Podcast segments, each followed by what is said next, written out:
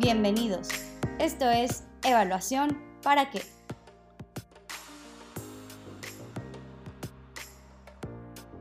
Bienvenidos a Evaluación para qué, un espacio el ClearLac para dialogar sobre cómo la evaluación contribuye a la innovación y a la transformación pública.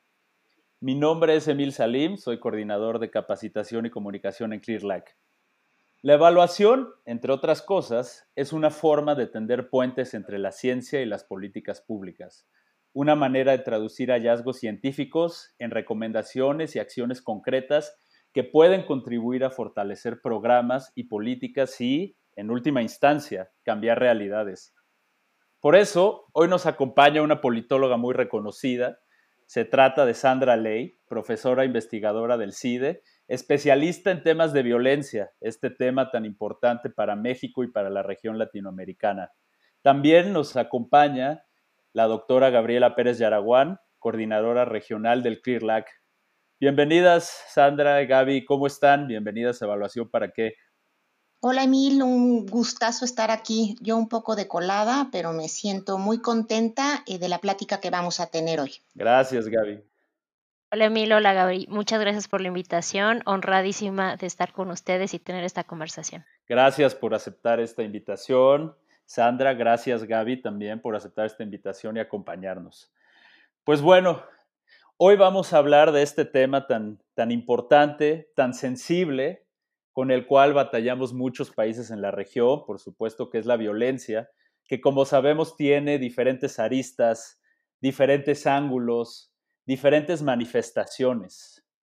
Por eso quiero empezar con una pregunta para Sandra. Sandra, desde una perspectiva de política pública, ¿cómo podemos definir y pensar la violencia? Gracias por la primera pregunta que es fundamental, Emil, para eh, sentar algunas bases. En términos muy amplios y generales, y justo pensando en términos de política pública, creo que lo podemos pensar la violencia desde esta perspectiva que ha tenido la Organización Mundial de la Salud sobre el uso intencional eh, de la fuerza física, ya sea contra uno mismo, contra otra persona, grupo, comunidad, y que tiene la capacidad de causar lesiones, muerte, daños psicológicos. Eh, y en este sentido, entonces, la violencia puede ser autodirigida, interpersonal eh, o social y colectiva. Y digo que esto es importante, en esta definición nos permite ver estas tres distintas formas que me parece desde un punto de vista de política pública, hoy por hoy en medio de una pandemia, pero viviendo muchas otras realidades que, eh, subsisten en paralelo, entonces nos permite pensar en, los, los, suicidios, ¿no? Que, hemos visto que han ido en aumento y lo que eso toca o no hacer desde el punto de vista del Estado para una para atención psicológica, por ejemplo. Otra visión sobre desde la dimensión interpersonal, la violencia que existe entre parejas, entre miembros de la familia, que se manifiesta también eh, eh, de manera verbal, psicológica, emocional o físicamente, lo que hay que hacer para esa dimensión de eh, prevención, pero también de educación, de cambios eh, sociales. Y probablemente eh, esta parte colectiva y social, que es la que, eh, al menos en mi agenda de investigación, por supuesto, es la en la que me, enfoco, pero que probablemente genera también muchas em, preocupaciones hoy por hoy, es el, lo que implica la violencia de miembros de, de, un grupo para propósitos políticos, económicos y sociales. Y en esta violencia colectiva entonces podemos ver eh, las guerras, el terrorismo, conflictos políticos violentos, pero también la violencia generada por el Estado en formas de represión, de desaparición, de tortura, lo que eso implica para eh, otra vez desde un punto de vista de política pública, de pesos y contrapesos dentro del Estado. Y finalmente este fenómeno creciente en la región de América Latina de la delincuencia violenta organizada, en donde bandas criminales, guerras de pandillas están afectando profundamente a la sociedad y que también implica eh, un cambio de paradigma sobre la política de seguridad hoy por hoy. Sandra, nos ofreces una definición de violencia muy rica, muy compleja para las políticas públicas. Y esto me lleva a preguntarme, ¿cómo podemos medir la violencia siendo un objeto tan complejo? Esa es la gran pregunta, Emil, y muy compleja. Eh, la, el gran reto en este tema de violencia es justamente cómo medir, eh, porque necesitamos em, datos que sean objetivos, ¿no? que podamos comparar, eh, que sean estables. Y una de las eh, métricas que utilizamos de manera más común son los homicidios, porque a diferencia de otros delitos donde dependemos de la denuncia ciudadana, los homicidios, a final de cuentas, hay un acta de defunción detrás de cada uno de estos eventos. En cambio, para otro tipo de resultados de la violencia, como puede ser la extorsión, las lesiones, pues eh, justamente por la misma naturaleza de la violencia y del proceso que generó ese, e, ese resultado, no necesariamente es tan fácil conocer eh, datos tan claros y concretos. Eh, además, en un homicidio se vuelve más comparable esa métrica entre países, que también es otro fenómeno importante si lo pensamos desde otra vez un punto de vista de política pública, pues queremos poder saber por qué pasa esto en un lugar y no en otro. Y entonces los homicidios se han vuelto nuestra métrica eh, comparable y más objetiva. Eh, esto sin decir que otras métricas también nos interesan y preocupan, por supuesto. Eh, nos interesa saber qué pasa más allá o antes del homicidio, ¿no? Amenazas, extorsión, secuestros, robos, violencia sexual. Eh, pero como decía, pues hay muchos problemas en su medición. Por el otro, eh, no solamente nos interesa saber los resultados de la violencia, sino también saber quién los genera. Desde el Estado hasta grupos criminales, pasando por violencia generada por la sociedad misma en la esfera familiar o laboral. Eh, y todavía más importante, nos interesa saber quiénes son las víctimas de la violencia, cuáles son los objetivos de la violencia y por qué en este sentido. No es lo mismo ¿no? que eh, simplemente de la métrica de un homicidio y conocer los perfiles de las víctimas, se abre toda una dimensión de medición todavía más importante eh, que nos podría justamente a desarrollar políticas públicas de atención y prevención. Entonces, digamos, si bien nuestras métricas no son las mejores, no en términos de recolección de información, el reto que eso implica, eh, la métrica que hemos utilizado hasta, hasta ahora para muchos de estos fenómenos al menos nos ayuda a aproximarnos a algunas dimensiones no menores, sin que eso signifique que tenemos tremendos retos en general para el estudio de la violencia eh, de manera objetiva y comparada. Gracias, Sandra. Bueno, pues eh, nos das, nos presentas, digamos, la métrica del homicidio como, digamos, la más la más confiable, quizá la métrica central que nos permite hacer una serie de comparaciones en diferentes sentidos, quizá entre diferentes regiones, diferentes países, etc. También nos, nos presentas, digamos la, digamos, la direccionalidad y la causalidad de la violencia, quién la genera, quiénes son las víctimas.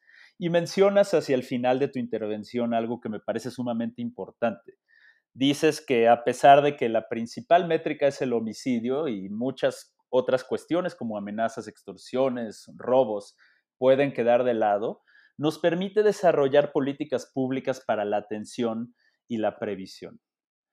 En ese sentido, Sandra, ¿cómo se incorpora, digamos, la evidencia en la generación, en el diseño de políticas de seguridad y de combate a la violencia?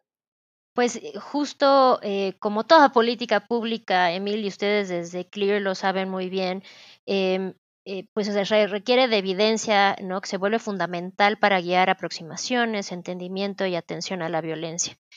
Uno de los grandes retos en esta materia, sin embargo, como les decía justamente, es tener buenos datos para atender preguntas clave. Yo diría que hay em, dos preguntas en particular que son em, muy relevantes eh, para las que la evidencia se vuelve eh, igualmente crucial. Em, primero, eh, por ejemplo, nos interesa saber por qué unos lugares son más violentos que otros, ¿no? Entonces se vuelve fundamental, otra vez en términos de evidencia, saber cuáles son los factores económicos, políticos, sociales detrás de la violencia. Y pensar en cómo atender esas raíces. Hemos tenido varios diagnósticos que han llevado a distintos enfoques. Atención a las policías y fuerzas del Estado, entonces podemos pensar en reformas policiales, en controles civiles sobre las Fuerzas Armadas, em, atención a las raíces sociales de la violencia, en ese sentido desarrollar política de prevención, pero a veces no debemos perder de vista que hay una política partidista electoral que se impone en el desarrollo de políticas. Y entonces también se vuelve importante, ¿no? No solamente pensar en esas métricas a las que referíamos, sino pensar en cómo empezamos a conjugar distintas dimensiones y nos adentramos justamente no solo en llegar al diagnóstico, digamos, sino también en poder eh, comprender esas raíces de la violencia. Eh, un segundo punto que, añadiría en este sentido de eh, cómo incorporar evidencia en la generación de políticas de seguridad está, como refería eh, el enfoque desde quién genera la violencia, es por qué hay unos grupos que son más violentos que, que otros. Y eso nos debería llevar a entender estructuras organizativas de grupos criminales, por ejemplo, para entonces poder desarrollar políticas que de manera correspondiente ayuden a diferenciar la manera en que se atiende a los distintos grupos. Y ese ha sido un reto eh, para México, pero también para muchos otros países en América Latina, donde a lo mejor eh, ha sido necesario entender eh, cómo no es lo mismo eh, una estructura vertical que horizontal entre grupos criminales y que entonces la política pública se vuelve diferente para poder atender esas diferencias organizacionales pero que también requiere entonces un desarrollo de infraestructura de inteligencia y no solamente de combate, por ejemplo. Entonces, ahí vamos incorporando no solamente cómo es la violencia, sino esto cómo interactúa con instituciones del Estado y cómo se pueden encontrar. Y a lo mejor añadiría una tercera pregunta sobre qué grupos son los más afectados y por qué refiriéndome a esta pregunta que les decía sobre también voltear a ver a las víctimas en esta generación de políticas eh, públicas de seguridad. Eh, necesitamos entender, conocer a las víctimas, porque conocerlas nos permite, por un lado, entender la lógica de la violencia, sus objetivos, pero sobre todo nos puede ayudar a entender cómo desarrollar políticas de atención a víctimas, que también es un punto crucial para contener la reproducción de la violencia por distintas vías. Por supuesto, el reto después, en términos de política pública, se trata cómo mantener esas, infraestructuras de atención eh, y cómo poder eh, acompañar a esas víctimas en el más largo plazo, porque esa atención no es de la noche a la mañana, requiere de mucho más inversión de largo plazo, de largo plazo y con un, con un gran alcance. Gracias, Sandra. Nos dejas con unas reflexiones muy agudas, muy importantes. Por ahí cuando presentas tu, respuesta, me quedo pensando mucho también en las capacidades estatales que se requieren, Para poder, eh, para poder colocar realmente en el centro a las víctimas y como bien, bien nos compartías hace unos momentos, pues para conocerlas, para entender cómo desarrollar políticas de atención que, nos permitan contener la reproducción de la violencia, eh, me parece que son eh, dos aspectos fundamentales, además del aspecto institucional que tú también mencionabas hace unos momentos. Eh, Gaby, ¿tienes alguna pregunta para Sandra? Sí, bueno, primero que nada, muchísimas gracias, eh, Sandra, por estar aquí en este, en este podcast, eh, cuya finalidad es eh, precisamente llegar a, diferentes audiencias y tratar de explicar desde diferentes fenómenos cuáles son las posibilidades de tener más evidencia para tener mejores políticas públicas por medio de la evaluación. Y he estado muy atenta a todo lo que, lo que has dicho. Y estas preguntas que, nos planteas, ¿no? En términos de investigación, eh, ¿por qué hay lugares más violentos que, otros? ¿Por qué hay grupos más violentos que, otros? Y este, cuáles grupos son eh, los más afectados. Y en ese, en ese aspecto, me gustaría preguntarte cuáles son algunos de los desafíos precisamente para la generación de evidencia en materia de seguridad en América Latina. ¿Cómo ves tú ahorita? Porque existe la percepción de que eh, la violencia se ha incrementado sustancialmente en los últimos años y necesitamos eh, mejores políticas públicas, ¿no? En los diferentes niveles, en las diferentes poblaciones y puede ser que no estemos eh, bien preparados para ellos. ¿Cuáles son algunos de los retos que tenemos que afrontar para tener eh, mejor evidencia? Gracias, Gaby. Es, es un gusto tener esta conversación tan, tan importante de verdad. Y en estos, este tercer punto, yo creo que pensando hacia el futuro, cómo empezar a equiparnos en una crisis de seguridad que ciertamente no pinta para, para ir mejorando, ¿no? Eh, eh, si no tenemos evidencia justamente. Y yo creo que un primer reto, eh, justamente refiriendo a, a, esta conversación que estamos teniendo en las, estas dos preguntas iniciales, es primer primer punto es producir. Eh, eh, datos y parte de ello eh, pasa por la generación de confianza y mecanismos de rendición de cuentas para la que, la gente denuncie, ¿no? para que sepa que hacer una denuncia tiene sentido, es relevante y pero sobre todo porque van a recibir una atención. Y yo creo que ese es un, eso, eso va de la mano, ¿no? Con no solo producir información, eh, sino que esa información efectivamente esté siendo encontrada con una oferta por parte de, del Estado, por parte de los gobiernos, de las fiscalías. Eh, no solo que las estadísticas de las fiscalías sean útiles, sino que eh, estos aparatos ¿no? dentro del Estado también estén pudiendo atender una demanda por verdad y justicia. Entonces, em, en la medida en que se puedan producir, ¿no?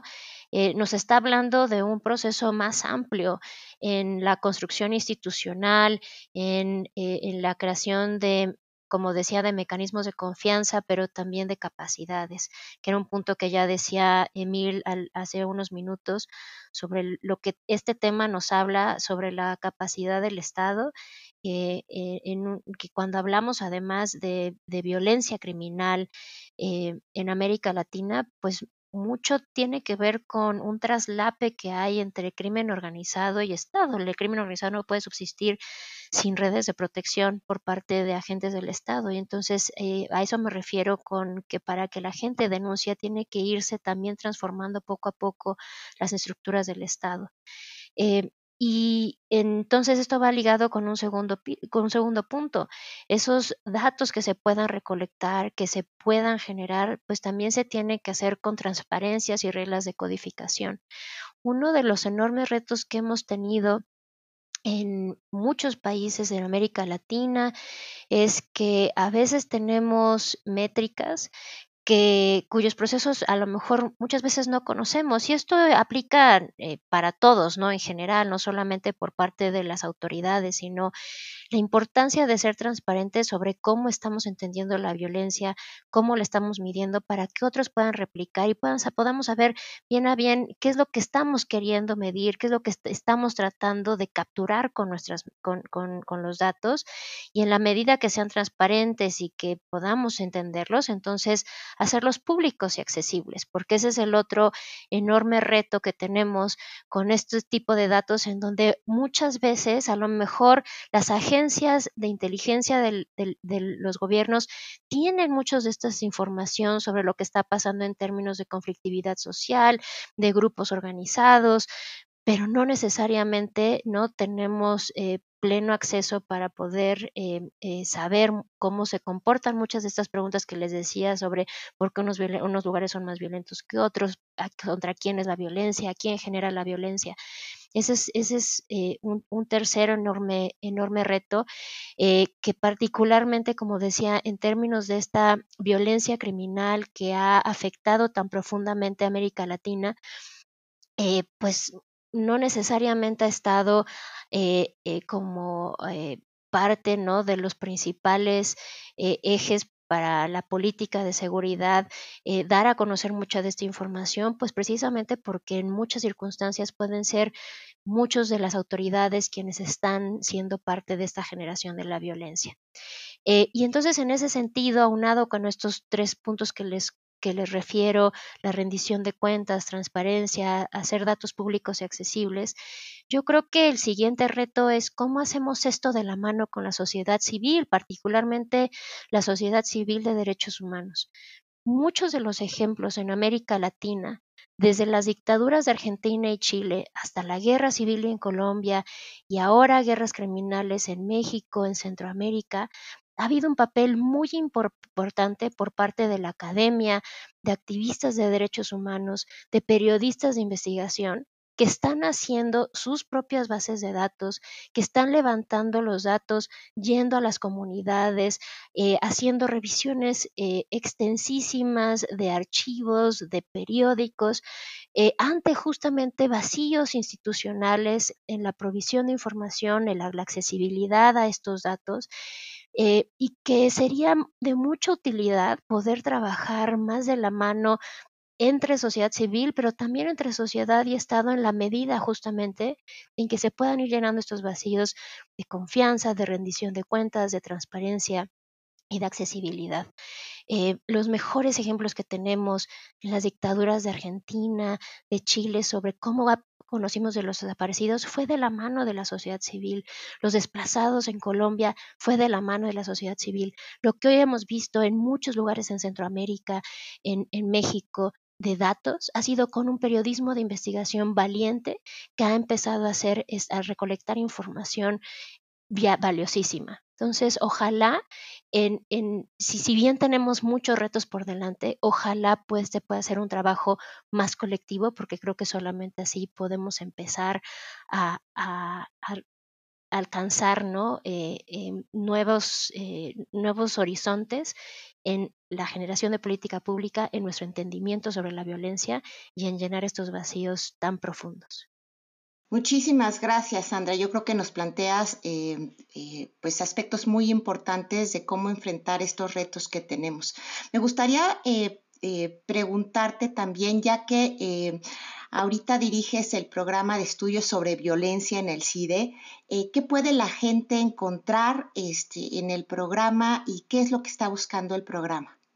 Muchas gracias, eh, Gaby, por la oportunidad de compartir con, el público esto, eh, esta nueva iniciativa que hemos eh, realizado, empezado en, en, agosto del 2020 eh, desde el CIDE, con un programa que, de estudio de la violencia que busca justamente entender no solamente cómo se genera la violencia, sino cuáles son sus consecuencias y la, violencia entendida en la forma más amplia como empezaba esta conversación.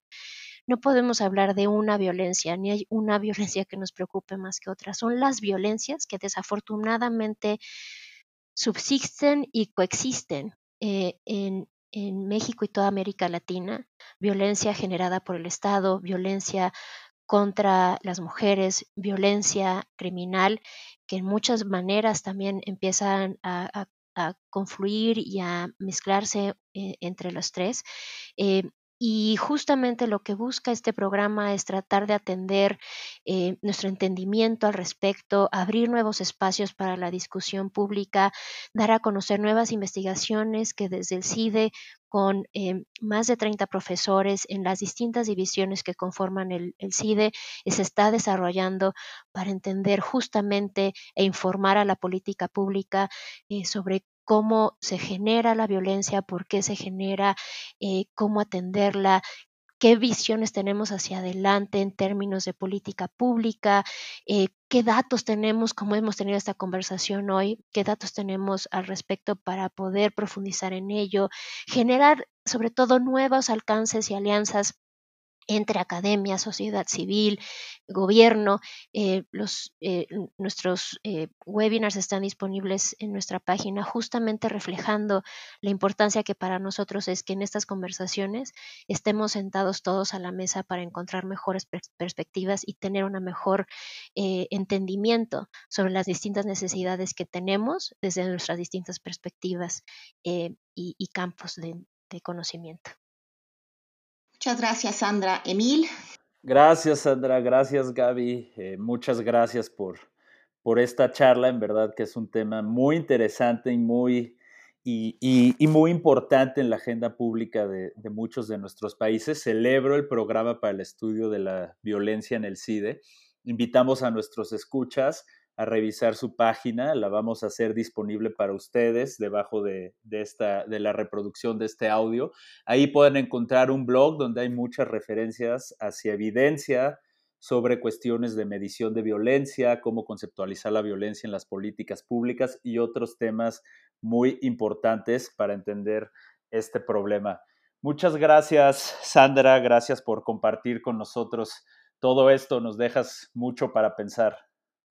Muchas gracias a ustedes. Eh, es un gusto encontrarnos en este espacio. Felicitaciones por este nuevo proyecto y espero que justo eh, juntos podamos encontrar eh, más y mejores respuestas a estas buenísimas preguntas que para esta conversación. Muchas gracias, Sandra. Gracias, Emil. Gracias, Gaby. Nos escuchamos en la siguiente. Gracias al equipo de comunicación de ClearLac, a Karina Retama y a Fernanda López Vázquez. Hasta la próxima.